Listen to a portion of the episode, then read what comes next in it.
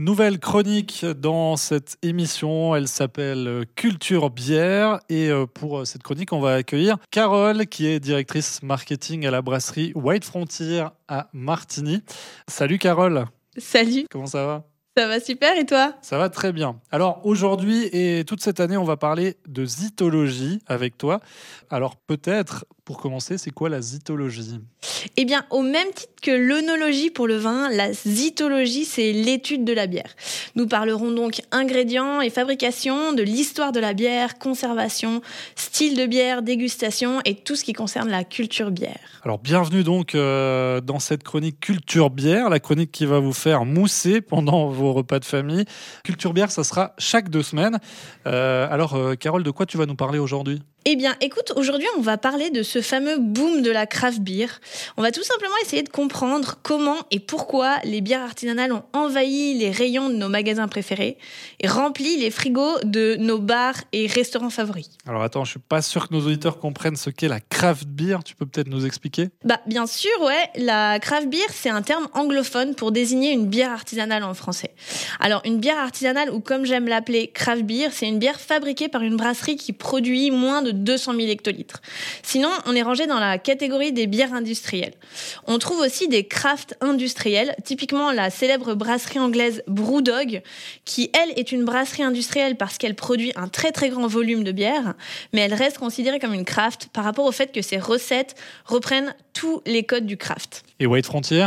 Bah, White Frontier, c'est une brasserie 100% craft parce que clairement, c'est une brasserie qui innove en permanence sur ses recettes. Euh, par exemple, tu vois, on sort 25 bières différentes par année pour toujours essayer de surprendre les clients et les inspirer.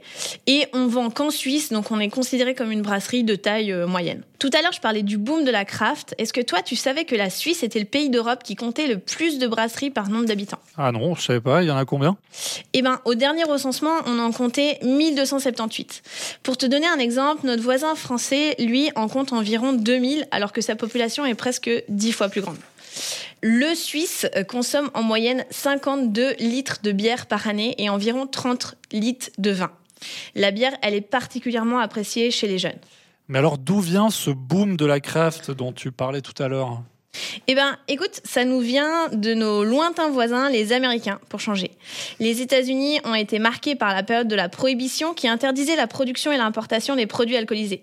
Pendant cette période, de nombreuses brasseries ont dû fermer leurs portes et euh, ça a fait que durant les années 70, il n'existait plus que des gros industriels qui brassaient des bières comme la Pils avec peu de goût.